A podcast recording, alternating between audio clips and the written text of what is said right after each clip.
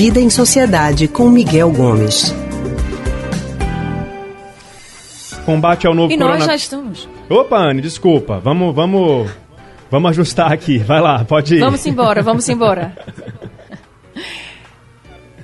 É que a gente já está na linha com o historiador, psicólogo e psicanalista do Centro de Pesquisa em Psicanálise e Linguagem CPPL, Miguel Gomes, né, Leandro? Que hoje vai falar sobre altruísmo em tempos de pandemia, não é isso? Isso mesmo, a gente está vendo aí, né, nesse combate a, ao coronavírus, muitos exemplos de pessoas que estão se disponibilizando para ir ao mercado para os idosos. Tem gente nas redes sociais também fazendo de tudo para ajudar quem precisa ficar em casa.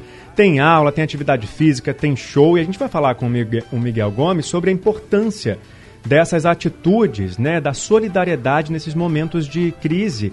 Miguel, boa tarde para você. Boa tarde, Leandro. Boa tarde, Anne. Boa tarde, ouvintes. Todo mundo em casa hoje.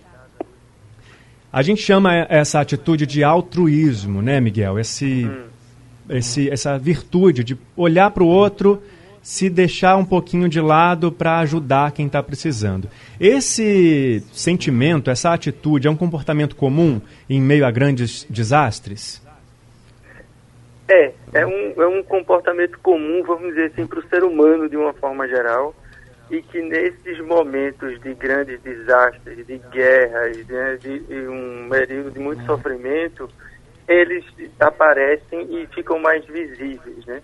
a gente pode entender esse altruísmo como Augusto Conte define, né, como uma tendência humana em ajudar o outro, é como se fosse algo quase inato da natureza humana, essa capacidade que ele tem de ajudar o outro, ainda que essa ajuda não signifique necessariamente algum benefício de volta, né? Eu não estou fazendo aquilo porque necessariamente eu vou ganhar alguma coisa em troca, um, ele vai me pagar, ou vou fazer alguma coisa. É simplesmente um ato de de, de altruísmo, porque é isso, é, é gratuito, né?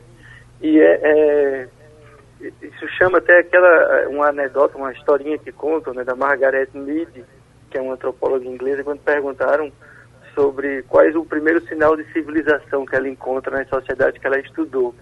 E aí ela diz que é quando encontra um osso da perna, né, um fêmur colado, porque significa que quando aquele ser humano fraturou aquele osso, em outros tempos, né, como acontece com a maioria dos animais, ele seria abandonado à morte.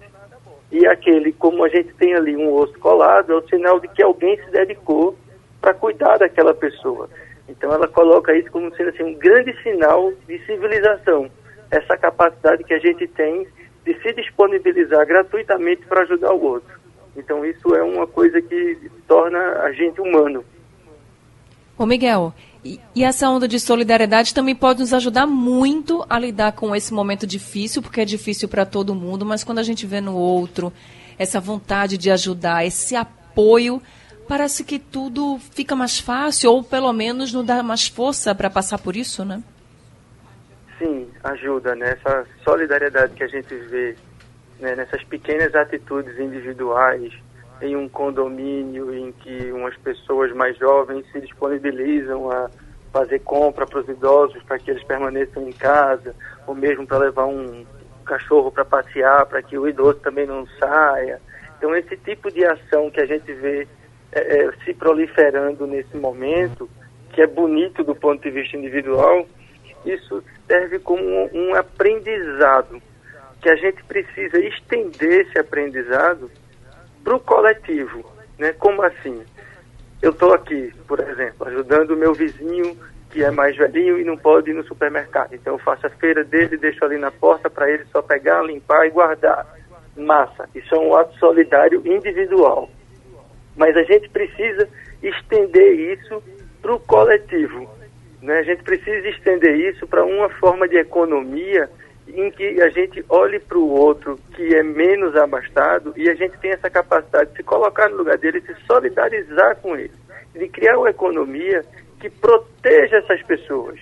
Então é a gente sair apenas do plano individual e ir para o plano coletivo, né? Hoje a gente escapou de uma, de uma medida desastrosa, que seria esse corte nos salários aí, né, por quatro meses. Felizmente, o presidente, depois de muita pressão, voltou atrás dessa decisão.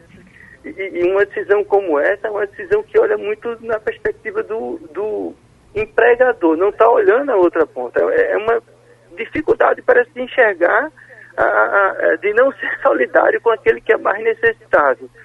Então, acho que esse momento dessa comoção social que a gente está vivendo por conta de um, de um vírus e que no nosso caso, no Brasil, é a primeira guerra que a gente tem contra um inimigo grande, né? Porque a gente está vivendo um tempo de guerra, a gente precisa se mobilizar para isso.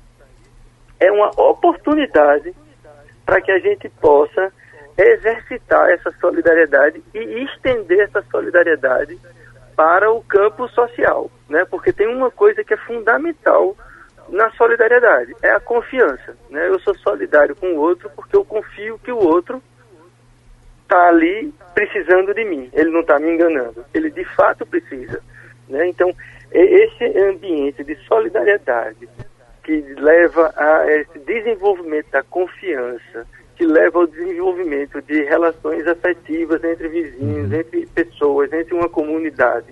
Isso pode ser um grande gatilho para a gente construir uma sociedade melhor e mais justa pós-crise do coronavírus, porque, felizmente, por pior que chegue aqui essa epidemia, essa pandemia, muitos de nós estaremos aqui daqui a quatro, cinco meses a imensa maioria de nós estará aqui ainda. Sim. E a gente vai ter uma oportunidade de construir um mundo melhor.